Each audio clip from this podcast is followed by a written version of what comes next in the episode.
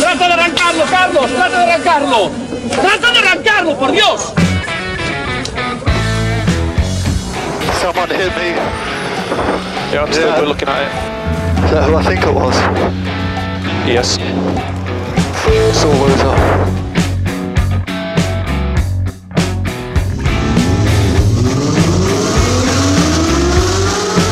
Izquierda buena más ojo corta, se cierra poco. Corta, no cortar. Para izquierda rápida. Para derecha buena más, se cierra poco. Para izquierda buena más, se abre.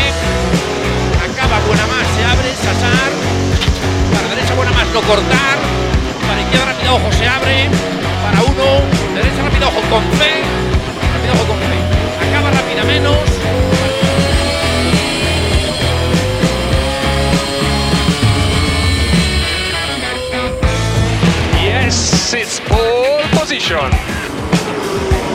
Yes! Oh, grazie ragazzi! Uh, che giro! Grazie!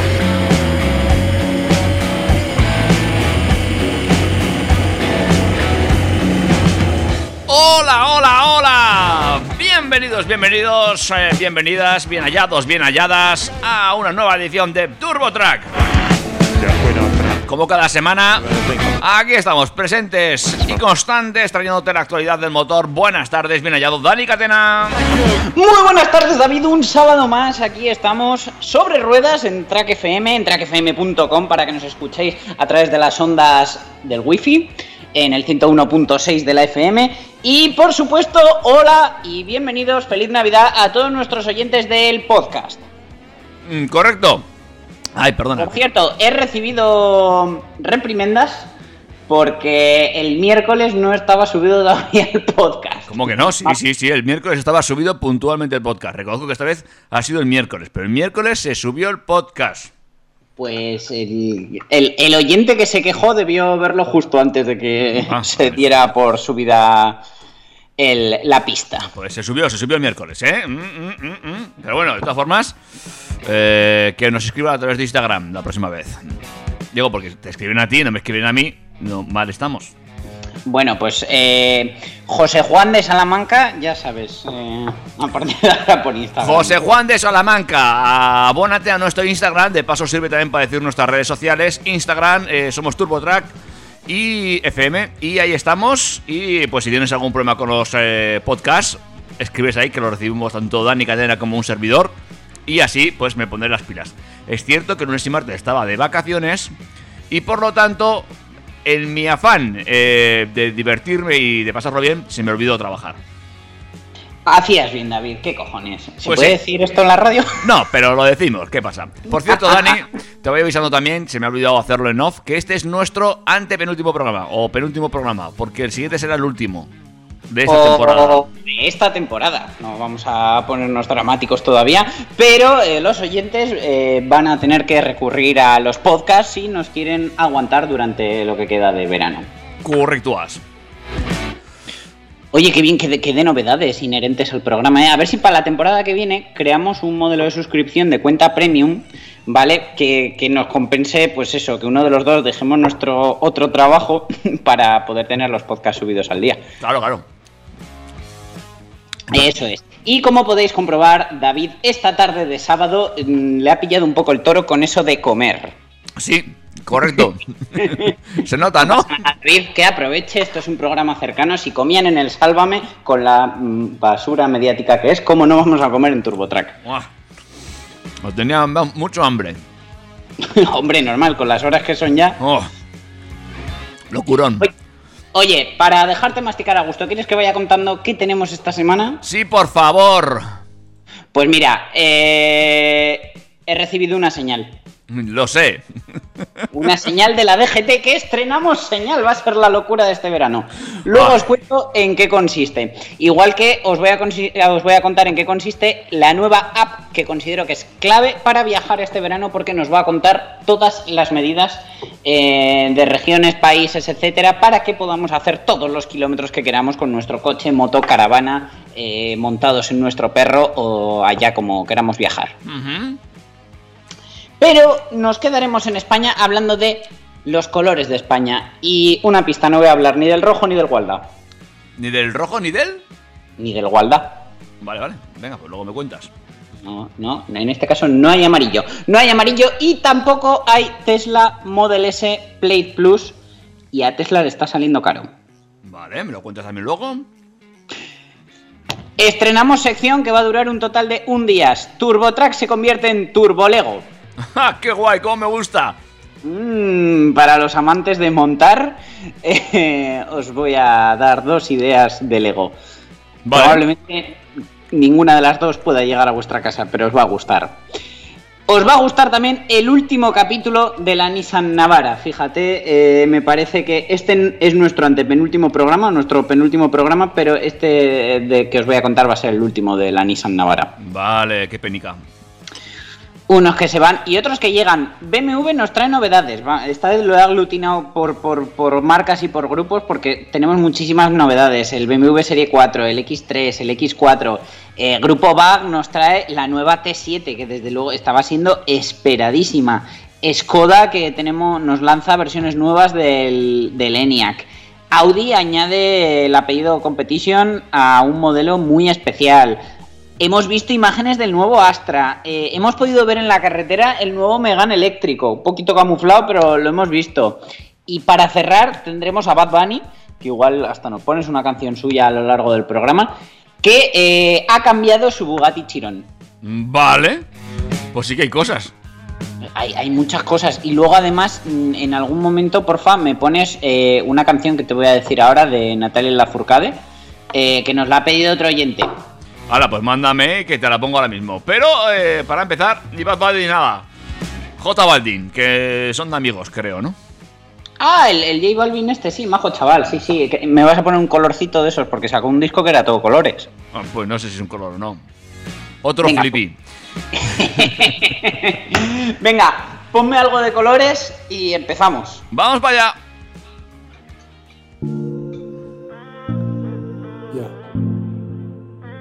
José. Go. Me desperté imaginando que en mi cama te tenía. Jay Wheeler. Y me encabroné cuando me di cuenta que te extraño todavía. El tiempo ha pasado y yo sigo solo pensando en ti, ya no me controlo. Otra como tú puede que no consiga. Es que yo no era así. Fuiste tú la que me cambiaste. No sé si ya me olvidaste. Otro feeling me doy por ti.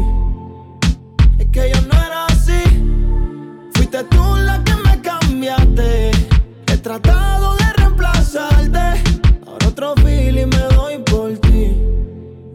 Todavía me quedan cicatrices.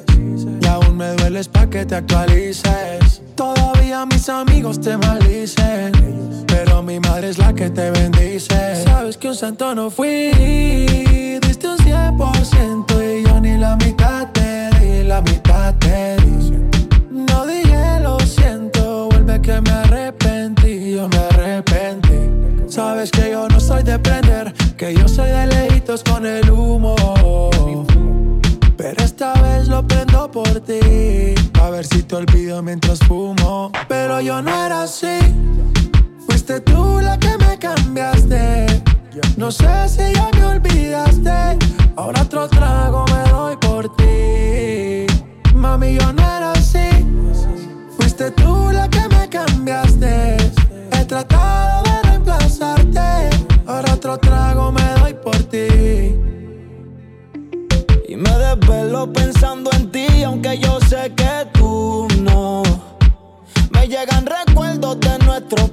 cada vez que fumo. Y todavía me hace falta. Las esperanzas de que vuelvas son altas. Dime si ya botaste la carta. Sigo extrañando como tú me besabas cuando te sentabas en mi falda. Tú me dejaste, de tu vida me sacaste. No acepto que te perdí. Y, y me cambiaste, los sentimientos mataste. Ahora otro feeling me doy por Yeah. Jay Wheeler. Chip out of me. Jose. Mama, mama, Mosti. Hey. Katie. Let go. Lelo, Jassy.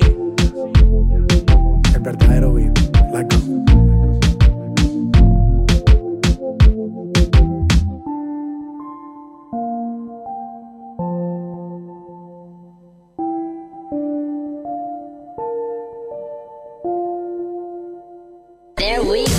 Las noticias del motor.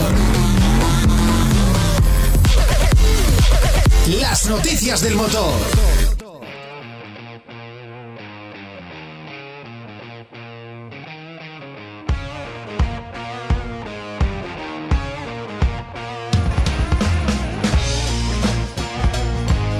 Bueno, pues vamos allá. Nos metemos directamente en materia. Vamos a conocer todas las novedades del motor de esta semana y empezamos, como siempre, hablando de la nueva normativa, señales, la DGT y esas cosicas tan guays. Esas cositas que nos traen esas novedades gubernamentales, que bueno, en este caso es de la DGT, que ya era hora de que volviéramos a tener novedades de la DGT, que pues eso nos trae una nueva señal. Y han explicado en su cuenta de Twitter el significado, ya que bueno, ha sido incorporada recientemente y es desconocida para la mayor parte de la población. Para encontrártela tendrás que estar en una gran ciudad de más de 50.000 habitantes, tal y como han detallado. Y es que la señal en cuestión es una similar a la de prohibido el paso, pero dentro del círculo hay un coche y unos puntos negros que parece que está el coche levantando gravilla. Ay, a mí me parecía más que estaba. Bueno, es igual, luego te lo digo. No, no sé si quiero saberlo, pero bueno. Sirve para identificar las zonas de bajas emisiones existentes en las grandes ciudades para promover la movilidad sostenible y saludable. Eh, bueno, eh, la, la han además con el motivo del Día Mundial del Medio Ambiente. Y eh, por culpa de ella o gracias a ella, solo podrán circular los vehículos que tengan la etiqueta C, la etiqueta eco o la cero emisiones. El resto de conductores tendrá que dejar el coche fuera del perímetro que indique esa señal y moverse andando en coches de alquiler, car sharing, transporte público o, como decíamos antes, montados en sus perros. Además, la DGT también ha informado de que los territorios insulares deberán establecer zonas de bajas emisiones antes de 2023. Ya lo avisaron. Madrid y el área metropolitana de Barcelona ya han comenzado a establecer estas zonas de bajas emisiones y de forma continuada lo tendrán que hacer otras ciudades. Eh, la verdad, pues está bien que lo indiquen porque si ya teníamos problemas con las zonas de residentes y demás, imagínate ahora con las de bajas emisiones, además en sitios que muchas veces no conocemos. Es un follón, ¿eh? Va a ser esto un cacao. Ya circular por las grandes ciudades es un caos. Como dices tú, para aparcar yo me vuelvo loco. Zona naranja, zona azul, zona amarilla, zona con rayas, zona sin rayar. Bueno, pero bueno, pues nada, poquito a poco.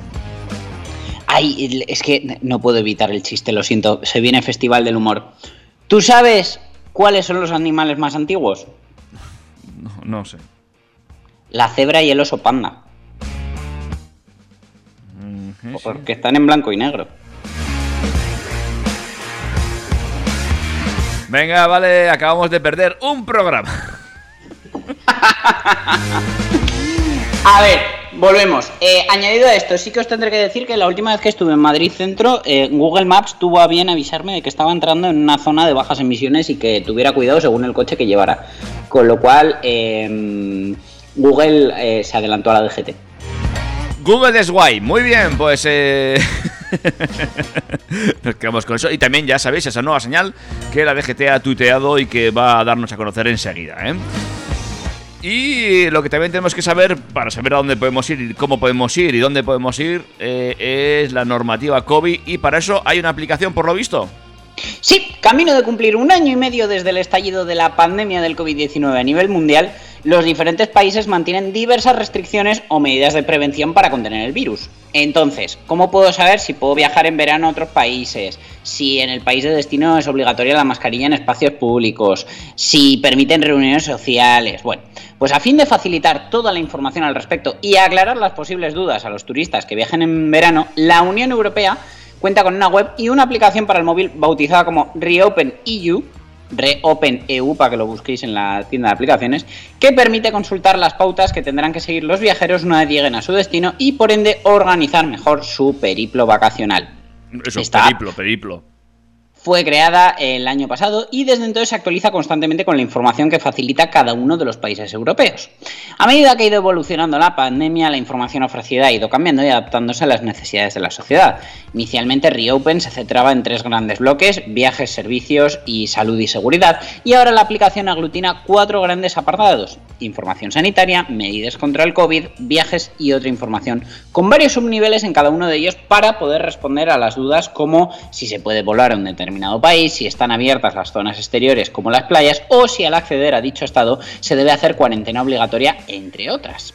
Mhm. Reopen EU eh, también informa en su portada de viajes si los desplazamientos por dentro de un país están permitidos. Por ejemplo, si puede ir en coche desde Madrid a Barcelona, por ejemplo.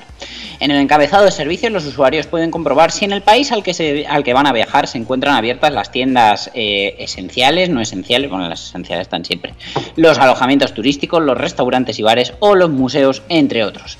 Asimismo, es posible consultar en la sección de salud y seguridad todo lo relativo al virus, como si se exige el uso de mascarilla en lugares públicos o la distancia física y cuánto se debe mantener, metro y medio en nuestro caso de España o, por ejemplo, también en Alemania. La app también aclara si es necesario someterse a una PCR para poder acceder al país, que recordemos que aunque entremos en coche, es si es necesaria nos la van a pedir igual que si entráramos en avión, por ejemplo. O si es necesario rellenar un formulario con los datos personales de cada viajero, ya sea eh, un viaje por tierra, mar o aire.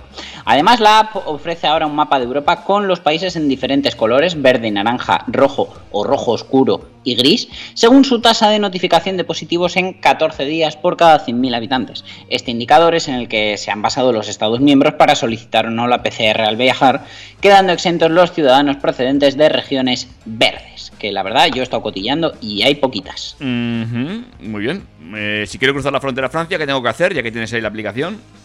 Ay, pues espera, que ahora la tengo que volver a abrir, pero básicamente a día de hoy te siguen pidiendo PCR. Me cago en la másala. Bueno, vale. Así que si quieres ir en Daya, o PCR o jugártela. Vale, bueno. Bueno, pues eh, la aplicación Reopen EU la puedes descargar y ahí ver todas las normativas europeas. Incluso de países que no son miembros de la Unión Europea, como por ejemplo Suiza. Muy bien. Vamos a hablar de colores. ¿Ves? Si es que al final J Balvin nos ha traído hasta aquí. El gris, el blanco y el negro se sitúan como los colores más buscados por los españoles a la hora de comprarse un coche, según datos de Uno Auto, que es el portal de automoción de vehículo nuevo de Sumauto. En concreto, el gris ha crecido en el último lustro casi 10 puntos porcentuales de cuota, pasando del 16% al actual 25%, cogiendo peso sobre todo en los modelos familiares y monovolúmenes, así como en los todocaminos y berlinas, aunque en menos medida. Por su parte, el blanco, si bien empata con el gris con otro 25%, lo cierto es que hace 5 años era la opción marcada por casi uno de cada tres búsquedas de coches. De hecho, ha sido durante años el color más elegido. En cuanto al negro, ha descendido del 14 al 12% y concentra más demanda en segmentos como los descapotables o los deportivos. El azul es otro color que empieza a repuntar y llega al 12% de los casos. Por el contrario, el plata y el rojo son de la paleta de colores habitual los menos escogidos con un 9 y un 5% respectivamente. Eh, vaya, pues yo he tenido coches mm, platas y de rojo y he estado súper orgulloso de que eran colores poco vistos. En fin, bueno. Si bien los colores llamativos son a la hora de la verdad bastante residuales, no es extraño ver en los lanzamientos de modelos algunos realmente fuera de lo común, incluso bicolores que son la pesadilla de las aseguradoras. Eh, hay mucho marketing, mucha psicología detrás, y es que un color resultón o chillón visto en la calle es una gran publicidad para la marca y el modelo, aunque luego cuando vamos al concesionario nos volvamos mucho más conservadores y haya tonalidades que no queramos ver ni en pintura. Muy bien. Pues fíjate que yo pensaba que el rojo seguía siendo uno de los colores ele- más elegidos. Mm, supongo que irá por barrios, pero desde luego yo aquí veo bastante rojo. Sí que es cierto que eh, están muy de moda esos rojos tipo granate, que a lo mejor se van en una clasificación aparte, pero desde luego esos rojos cerezas, tricapas, metalizados de Peugeot, de Mazda, de Seat, es- eh, han conquistado gran parte del mercado. Incluso en el Toyota Corolla he visto mucho rojo de, de ese tipo últimamente.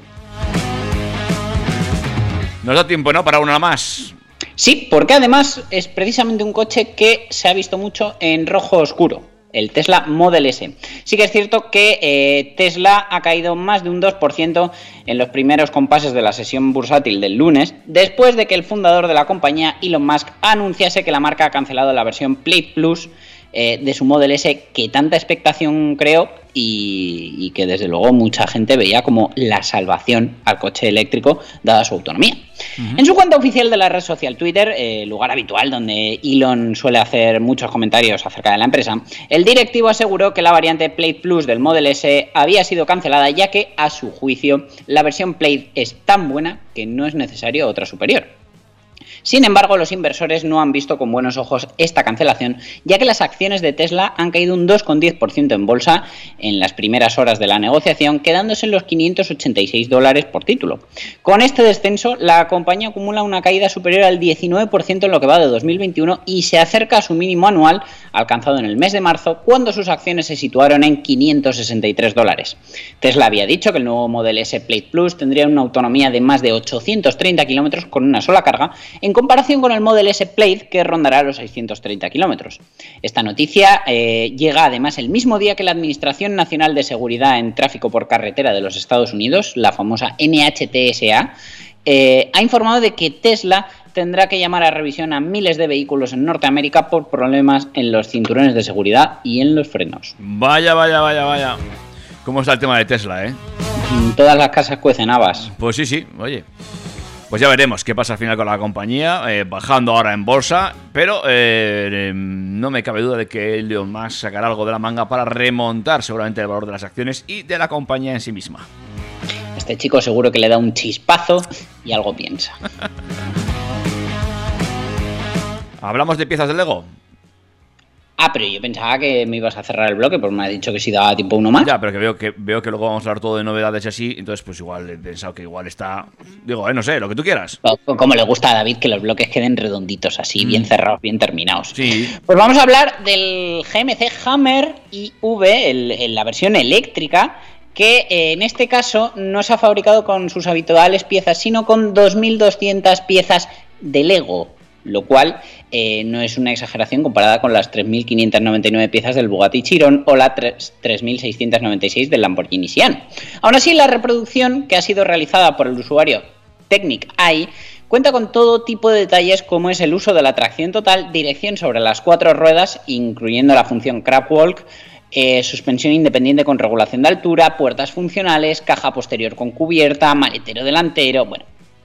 En fin, todo se basa en eh, la fórmula Lego Ideas por la que cualquier usuario de Lego puede proponer proyectos, encontrando propuestas de todo tipo, como es el caso de este Hammer eh, eléctrico. Y eh, si consiguen el suficiente soporte por parte de otros usuarios, Lego se compromete a revisar la propuesta y a trabajar para convertirla en un kit oficial. En el apartado relacionado con el mundo del motor existen infinidad de proyectos con muy buena pinta, especialmente en las secciones Technic o Creator, estando en proceso de revisión ahora mismo el Bentley Blower y el Scania Next Generation S730. Ujú. Así que, bueno, ya veremos si llegamos a ver el Hammer eléctrico en versión Lego. Pero te voy a contar de uno que sí que hemos podido ver ya en versión Lego. Está chulo, ¿eh? es- El, el- el Hammer eh, en versión Lego, ¿eh? Me gusta, me gusta. Es que le pega. Es, es bloques para un bloque. Es bloque elevado al bloque. Lo que te decía, el grupo Lego ha desvelado este martes su última creación, el Lamborghini Sian, que ya os mencionaba anteriormente, el FKP 37 a tamaño real, construido con más de 400.000 de sus piezas. Después de que el año pasado presentase un modelo similar a escala 1 a 8, esta vez llega la versión a tamaño real. Tal como ha informado la empresa, se han utilizado más de 154 tipos diferentes de elementos de Lego, cosa que no me parece muy allá, porque vamos, yo para cualquier juguete ya tenía casi el mismo número de piezas diferentes, para garantizar que el modelo encarna la elegancia futurista y la inconfundible silueta del Lamborghini Sian hasta en los más mínimos detalles. Y es que a sus diseñadores les encantan los retos, así que eh, todos podemos imaginar su alegría cuando les pidieron que pensaran un poco más allá para ese modelo que ya habían hecho a una, a una escala inferior. El modelo supone la segunda co- colaboración entre los diseñadores, ingenieros y técnicos de ambas empresas, reflejando al milímetro las dimensiones del Lamborghini Sian FKP37. El chasis está recubierto de un intrincado tejido de elementos hexagonales hechos a medida que se interconectan para formar una carcasa cargada de energía. En el interior del habitáculo continúan los detalles con un volante construido con ladrillos y blasonado con el emblema de Lamborghini y la bandera de Italia, mientras que los mandos del salpicadero también son construidos con Lego, al igual que los asientos de competición. Entre otros datos, más de 400.000 piezas fueron necesarias para el vehículo, 154 tipos diferentes de elementos, de los cuales 20 fueron moldeados específicamente para este proyecto. Con un peso total de 2.200 kilos, un equipo de 15 personas ha trabajado durante 8.660 horas para el desarrollo y la construcción de este automóvil. Ay, ¿cuánto valdrá esta cajita de Lego? Eh, y eh, tú imagínate abriendo esto en el salón, que dónde pueden terminar las piezas, luego buscando piezas entre los cojines del sofá, debajo Siempre, del mueble siempre, de la tele. siempre acaban O sea, debajo si- del armario, siempre. Si te pasa con la mayor porquería, imagínate con este coche a tamaño real, que por cierto, mi consejo es directamente que lo montes en el garaje, porque evidentemente dentro de casa a pocos les cabrá. Muy bien, amigos, amigas, pues hasta aquí este bloque interesante de noticias en torno al Eh, mundo. bloque, ¿Eh? bloque. Blo- a ver. Oh, venga, va. Aquí lo dejamos. Que estás hoy de, un- de un festival del humor que no. Estoy un payaso subido Sí, que sí, sí, sí, sí. El, el verano que me afecta. Ya será eso, será, será el calor. Venga, vamos allá con otras cositas.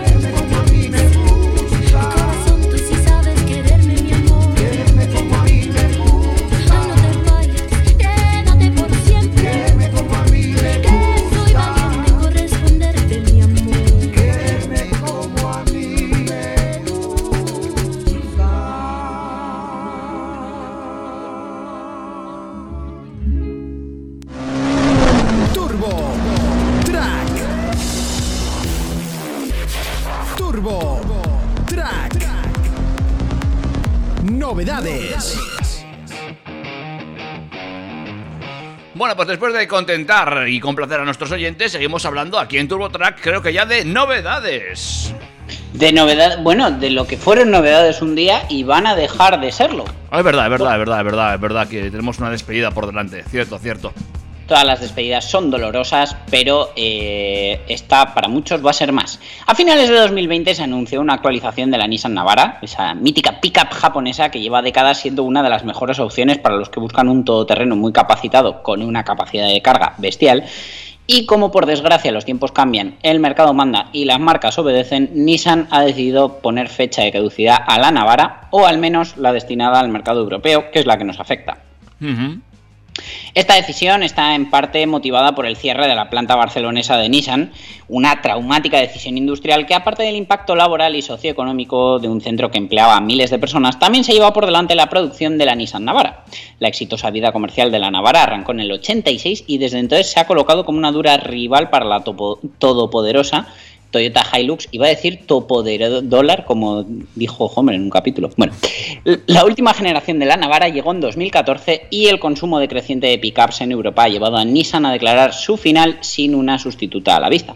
A mediados del 17, por fin la normativa aplicada al segmento pickup cambió y pasaron a considerarse eh, de camiones caja, de caja abierta a un epígrafe ya muy similar al de los turismos, de manera que, eh, pues por ejemplo, se suprimía el límite de velocidad de 90 kilómetros o eh, le quitaban la posibilidad de usar carriles de alta ocupación sin llevar más que un pasajero. Este cambio dio un pequeño impulso al nicho, pero las ventas no han acabado de remontar durante los últimos años y la Navara parece que va a desaparecer de nuestras carreteras, como ya lo han hecho eh, la Mercedes-Benz Clase X y la Renault Alaskan, derivadas de la japonesa. También hay que tener en consideración que las pick-up pertenecen a estos tipos de vehículos poco deseados actualmente en las gamas de las marcas, ya que con la entrada de la Euro 6 elevan considerablemente las cifras de emisiones medias. Nissan ha decidido que no les compensa conservar un vehículo grande, pesado y muy contaminante, comparativamente con el resto de su gama. Para mantener a la Navara en un catálogo eh, tendrían que desarrollar una nueva plataforma, dotarla de electrificación y sobre todo venderla lo suficiente como para amortizar esa apuesta. De momento eh, vamos a seguir viendo la, navera, la Navara, perdón, no la nevera, en los concesionarios hasta que se agote el stock, previsiblemente en 2022. A partir de ahí, quizá la marca decida satisfacer la demanda si la hubiera con unidades producidas en la planta que Nissan tiene en Tailandia, pero desde luego no es nada claro. A mí que me gusta este coche, yo reconozco que a mí no me hace falta uno de estos, pero me encanta, eh, me encanta estos coches en carretera. Tú quieres ser el Ranger de Texas. Yo, eh, como los Simpson, el- a mí me gusta cañonero, ahí grande, potente. Luego no. Señores, y aquí el modelo de cliente de Sube Bordillos. Ay, sí, pues sí, pues sí.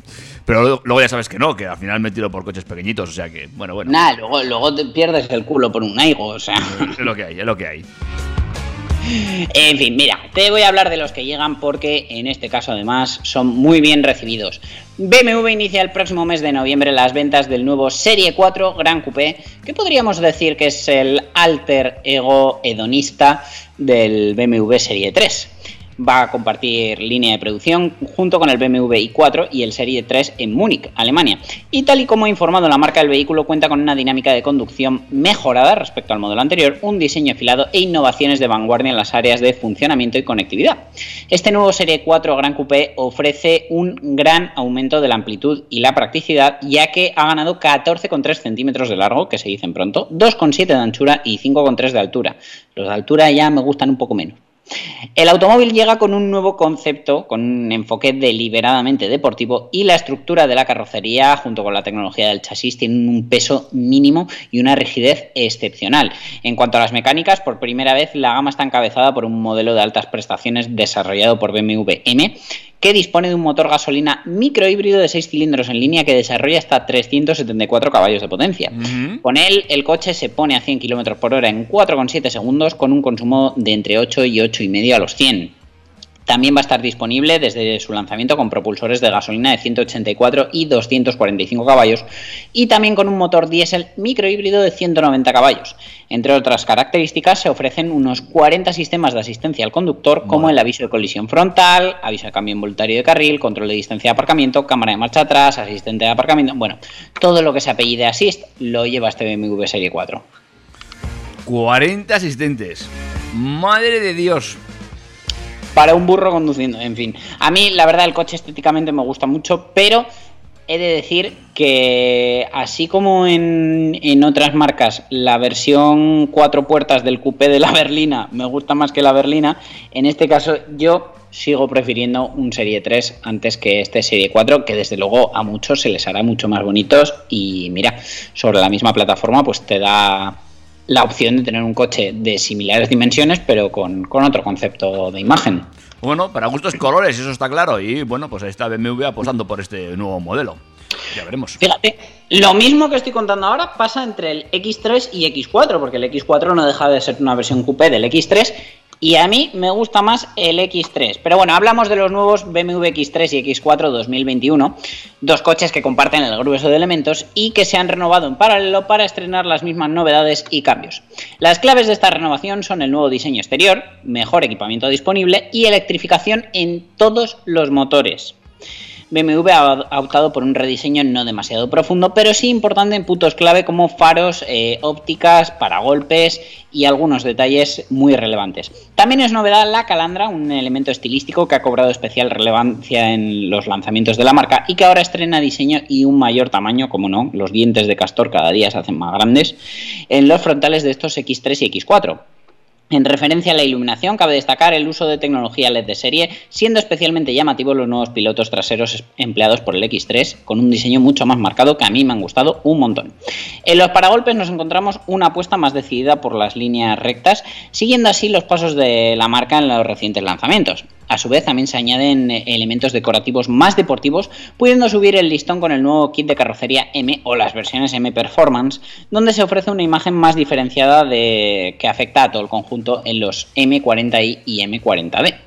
BMW ha rediseñado también el interior de los X3 y X4 para integrar la nueva consola multifunción ya vista en el Serie 4 y además de la última generación de los sistemas multimedia con cuadro de instrumentos digital y equipo de infoentretenimiento con pantallas de 10,25 o 12,3 pulgadas. A todo ello se añade un head-up display permitiendo así reducir al máximo las distracciones. También es novedad la llegada de un nuevo asistente virtual con nuevas funciones de ayuda a la conducción para ofrecer un mayor nivel de autonomía y seguridad, así como actualizaciones de software inalámbricas que nos permiten tener nuestras apps y servicios al día. Ambos modelos van a ser compatibles con Apple CarPlay, Android Auto, además del asistente Amazon Alexa. Madre mía. Ya ves, a tope. A tope, pero vamos, como algunos coches de 15.000 euros. La oferta mecánica del X3 y el X4 da un nuevo paso en la electrificación, añadiendo tecnología microhíbrida de 48 voltios ya de serie en todos sus motores diésel o gasolina. Y si queremos un mayor protagonismo del motor eléctrico, tenemos una versión híbrida enchufable. Los motores gasolina son el 2 litros turbo de 184 caballos, el 2 litros turbo de 245 y el 3 litros turbo de 360 caballos. En el caso de los diésel, las opciones son un 2 litros de 190 caballos, un 3 litros de 286 caballos y otro 3 litros de 340 caballos.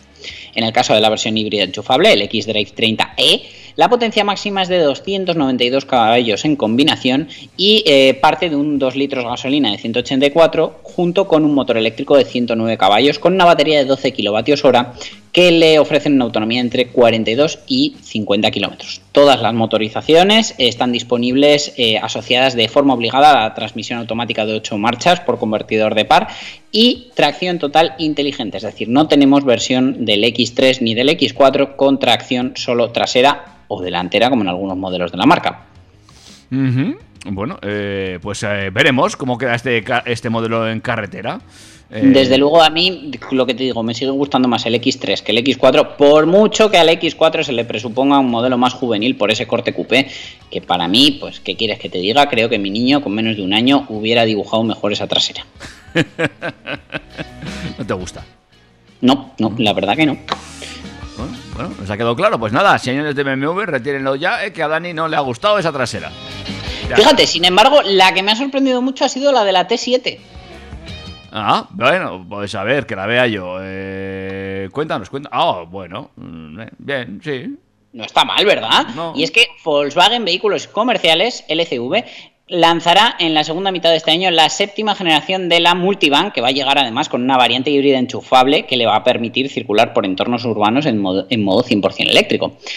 Tal como han informado, esta nueva multivan cuenta con un diseño que sigue la línea de sus predecesores, aunque llega para dar paso a una nueva era de la firma que se definirá por la electrificación. Por primera vez, eh, el nuevo Bully estará basado en la plataforma modular, modular transversal MQB del grupo Volkswagen, lo que le permite dar un salto cualitativo en términos técnicos. Y desde luego, seguro que es mucho más fácil y más agradable de conducir. Va a tener dos carrocerías estándar y larga, la primera con 4,97 metros y la segunda con 5,17, con una distancia entre ejes ampliada que por supuesto le da mucho más espacio al interior. El habitáculo dispone de hasta, atento, 4.053 litros de espacio para equipaje y el modelo puede remolcar hasta 2 toneladas. Además, los asientos individuales de la parte trasera son movibles a través de un nuevo sistema de raíles y el vehículo se ofrece con una nueva mesa que puede ser movida entre todas las filas, característica ya de las versiones multivan. En cuanto a la mecánica, la variante híbrida enchufable va a tener 218 caballos y eh, también lo vamos a tener con versiones gasolina de 136 y 204 caballos y un propulsor diésel de 150 caballos. Todas las versiones de la multivan van a venir asociadas a una caja de cambios DSG de doble embrague con 6 velocidades en la variante híbrida y en realidad sería un triple embrague para la híbrida y 7 marchas en el resto de motores térmicos. Esto permite que desaparezca la palanca de cambios y también el freno de mano, por lo que el interior de la multivan es más digitalizado y dispone de más espacio para el conductor y el pasajero delantero. Entre otras características, esta nueva multivan, que va a estar disponible en la segunda mitad del año, va a montar gran cantidad de ayudas a la conducción, todos heredados de la octava generación del Golf, como por ejemplo el control de crucero adaptativo, la alerta de tráfico trasero, el asistente de arranque en pendiente, el sistema de mantenimiento en carril, el asistente de viento cruzado, el de estacionamiento, todo lo multimedia del, nuevo Golf, incluso su palanquita de Brown afeitadora. Eh, integrada en el salpicadero de manera que, como ya decía, no roba espacio al interior y me ha gustado mucho cómo queda. Ay, qué bonito la multivan. Eh, eh, Es más monovolumen. Con, fíjate, atento a una cosa, mira el parabrisas, ¿vale? Pilara. antes la puerta llegaba hasta ahí y ahora, sin embargo, hay un pequeño cristal que da paso después a la puerta y creo que, va a dar una sensación de espacio y de coche mayor, ya que esto permite alargar el salpicadero y, hacer, hacernos sentir en un entorno, pues eso, un poco más coche. Eh, bueno, está bien. Una multivan. Además son coches luego preciados y valorados. O sea que entiendo que el grupo seguramente siga vendiendo bien este coche. Y además también teniendo en cuenta que, como tú has dicho, mm, tira más hacia lo que es una monovolumen. Teniendo en cuenta que ese segmento de vehículos ha desaparecido prácticamente. Pues mira, aquí se va a colar gente que al final se vaya por este tipo de, coches.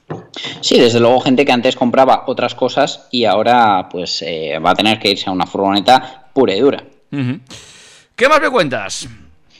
Pues Skoda nos trae la versión Sportline de su Enyaq iV, el 100% eléctrico, y llega como la variante más deportiva de su todo camino que se diferencia por elementos de diseño en negro y grandes ruedas.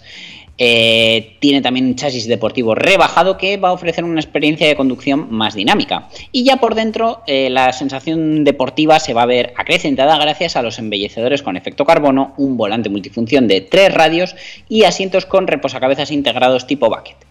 En la variante Sportline, el vehículo se va a ofrecer en España con dos niveles de potencia: el ENIAC Sportline IV80, que desarrolla hasta 201 caballos, mientras que la variante IV80X va a llegar a los 261 caballos, alcanzando la potencia máxima durante 30 segundos mediante una función Overboost.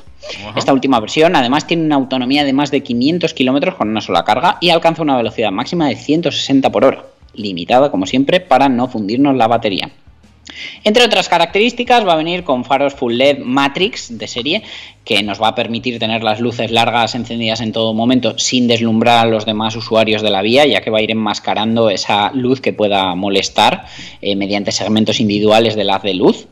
Y eh, también viene con diferentes elementos de ayuda a la conducción que ya esperábamos, como el control de distancia con los vehículos precedentes, protección predictiva de peatones también para ciclistas, asistente de cambio de carril, alerta de tráfico posterior, asistente de giro. Bueno, la verdad que, en cuanto a, ayudas a la conducción viene muy, muy completo. Y a mí, la verdad, con esta variante Sportline y ese color azul Race que han decidido publicar en las fotos, se me hace muy pintón. Es que a mí ya, como ya de serie me gustaba mucho este ENIAC y el interior me parece que le da mil patadas a su primo el Volkswagen ID4, pues se me hace así como apetecible. Bueno, eh, pues otro coche que tiene que llegar y que habrá que ver también cómo se planta en carretera son, eh, bueno, las novedades eléctricas que están inundando el mercado últimamente, ¿eh? O sea que muy atentos, porque al final se basan todos en la misma plataforma y habrá que ir eligiendo. ¿Y qué más? ¿Qué más? Pues te quemas como lo toques, porque se pondrá calentito Audi, añadido el apellido Competition a la 1 que se ofrece eh, únicamente con la versión tope de gama, con el motor de gasolina TFSI, que desarrolla hasta 207 caballos de potencia. Es decir, eh, aquí tenemos al rival de su primo, el Polo GTI, y el Cupra Ibiza, que jamás llegó. Tal como ha informado la marca, eh, los elementos que incluye este nuevo A1 Sportback Competition 40 TFSI, junto a la actualización del motor 2 litros turbo de 4 cilindros, que ahora rinde 207 caballos, hacen que sea una de las eh, versiones más deportivas de su categoría. Audi refuerza el dinamismo y el carácter de la 1 Sportback con esta llegada de la edición Competition que eh, incluye elementos que resaltan aún más la deportividad del modelo, tanto en el exterior como en el interior. Con una carrocería en color azul Ascari metalizado, que ganas tengo de ir a Ascari, ese circuito malagueño, el mismo que se ofrece en modelos de altas prestaciones como el R8 o el nuevo e-tron GT, el coche añade parachoques S-Line con elementos acabados en gris platino, eh, por ejemplo las carcasas de los espejos retrovisores, el spoiler delantero o el remate del difusor trasero. En el habitáculo la variante Competition cuenta con, co- con costuras opcionales de contraste en color rojo para la tapicería de los asientos, las alfombrillas, el volante, el reposabrazos central y el reposabrazos de las puertas. Para los asientos delanteros deportivos los clientes pueden optar por una combinación de cuero artificial con tela o con alcántara. Y coincidiendo con el lanzamiento de la edición Competition, el Audi A1 Sportback en su versión 40 TFSI actualiza su mecánica de gasolina de 2 litros y 4 cilindros y ahora alcanza los 207 caballos de potencia, poniéndose así a 100 km por hora en solo 6,5 segundos con una punta de 245 km por hora. Audi ofrece desde ya el nuevo A1 Sportback Competition 40 TFSI por un precio que parte de los 38.700 euros. Mm, mucho caballo para un coche tan pequeñito, ¿eh? Pero bueno, será divertido de conducir sin duda alguna. Sí, yo, mira, en- puede estar en mi lista de futuros deseables. Pues eh, futuros deseables, hablamos luego, vamos a hacer un break, ¿eh? si te parece, para afrontar ya la recta final también a toda velocidad. ¿Te va bien? Me va perfecto. Vamos allá, que enseguida con más cosas aquí en TurboTrack.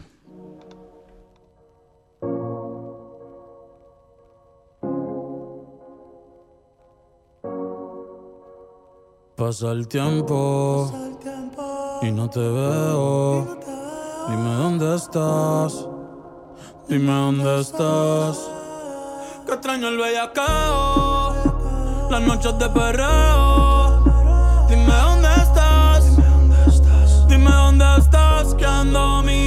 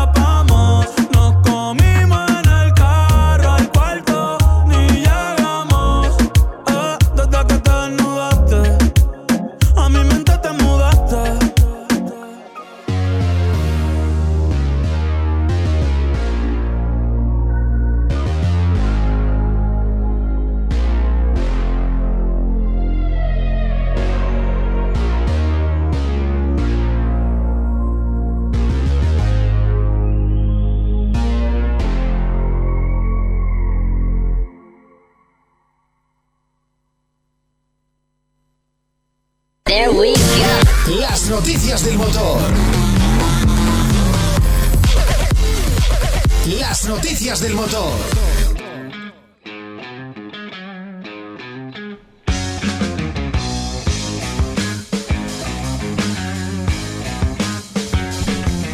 Bueno, pues vamos ya con esta recta final en Turbo Track, pero seguimos hablando de novedades, de cosas que están por llegar, de cosas que se están presentando, eh, que ha sido una semana intensa, eh, por lo visto.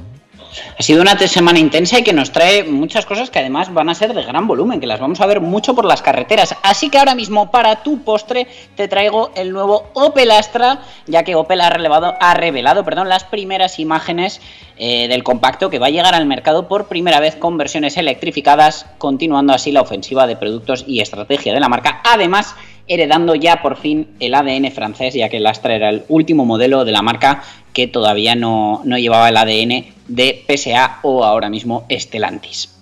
Tal como ha confirmado Opel, el elemento central del diseño exterior del Astra va a ser el desarrollo del Opel Visor, eh, desvelado por primera vez en el Mocha, y es este característico frontal de la marca que se extiende a lo ancho de toda la zona delantera del vehículo, integrando tecnologías como los faros IntelliLux LED, que por cierto tengo que añadir que este mismo frontal ha llegado ya, se, ha podido ver esta semana también en el rediseño del Opel Grandland, junto con la parte de interior, que desde luego para mi gusto lo han dejado mucho más atractivo y con mucha más personalidad.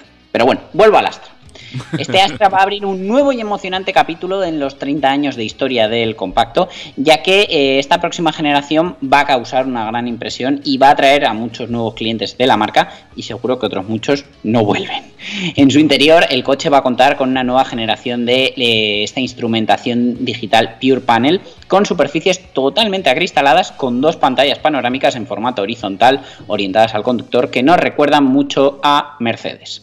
La próxima generación del Astra estará disponible con carrocería de 5 puertas y familiar Sports Tourer y va a llegar con versiones electrificadas en forma de híbrido enchufable. Su producción va a comenzar este mismo año en la planta de Opel en Rosselheim, Alemania. Habrá que ver y esperar a principios del 2022 cuando podáis ser que veamos este coche en carretera. Eh, cierto, eh, que esas pantallas frontales recuerdan mucho a lo que está haciendo últimamente Mercedes.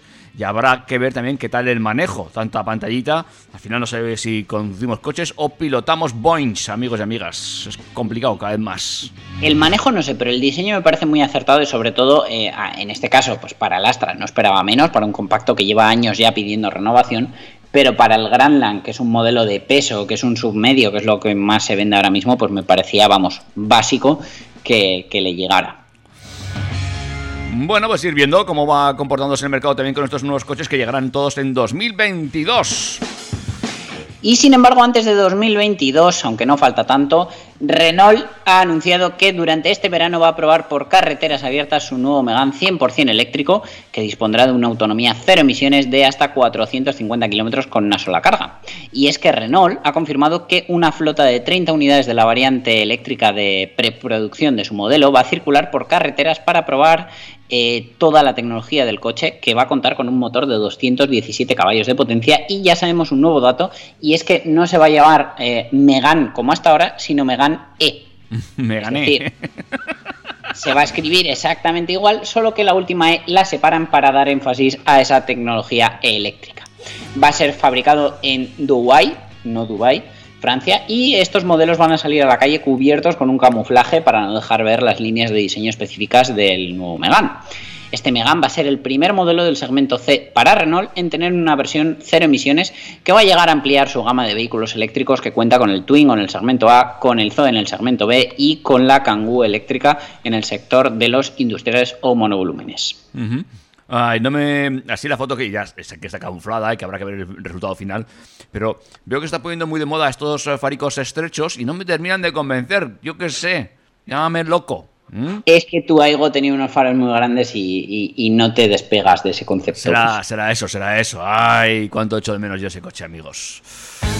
Bueno, eh, vamos a por la última, que esto prácticamente es un chascarrillo.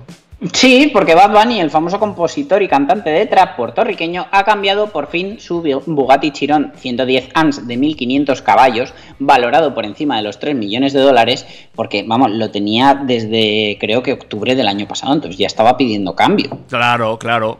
Se le habrá, acabado, que se ha comprado? Se le habrá acabado el renting. Sí. No, ahora te voy a contar por qué lo compró y, y, y, cómo es que lo ha vendido. Pero lo curioso es su sustituto. ¿Sabes qué es? Eh, lo sé porque lo estoy leyendo. Pues sí, un Toyota Corolla del año 2003. ahora, ahora cuéntame la explicación de esto, que yo no se la veo por Ahora te ningún lo lado. desarrollo, porque desde luego es un cambio de coche incomprensible para muchos. Y bueno, no es ninguna sorpresa en el caso de- del propio Bad Bunny, ya que eh, este señor adquirió el, el Bugatti Chiron en octubre del año pasado para la gala de los Latin Grammy 2020. Pero apenas tardó dos meses en hartarse de llevarse todas las miradas y ser el foco de atención al circular por Puerto Rico, eh, como él mismo aseguró. Incluso su idea inicial era solamente alquilar el chirón para el evento, pero como no encontró ninguno en alquiler, pues se lo compró. Vamos, lo que podríamos hacer cualquiera con 3 millones de dólares. Ahora ha dicho palabras textuales, no sé qué hacer con el cabrón del carro. Es un papelón todo, guiarlo, el seguro, los impuestos. Jamás pensé que un carro iba a generar tanta polémica y que le iban a tirar tantas fotos, llegó a asegurar a final de 2020. Y es que la estrella del mundo de la música no es un gran aficionado a los coches y no siente esa devoción que se han demostrado otros famosos como Cristiano Ronaldo o el boxador Floyd Mayweather. De hecho, pese a que se le ha visto en videoclips con modelos como un Ferrari Testarossa y que cuenta en su garaje con algún capricho con cuatro ruedas como su Lamborghini Urus, afirmó hace unos meses que él se monta en un Corolla de 2003 y está feliz.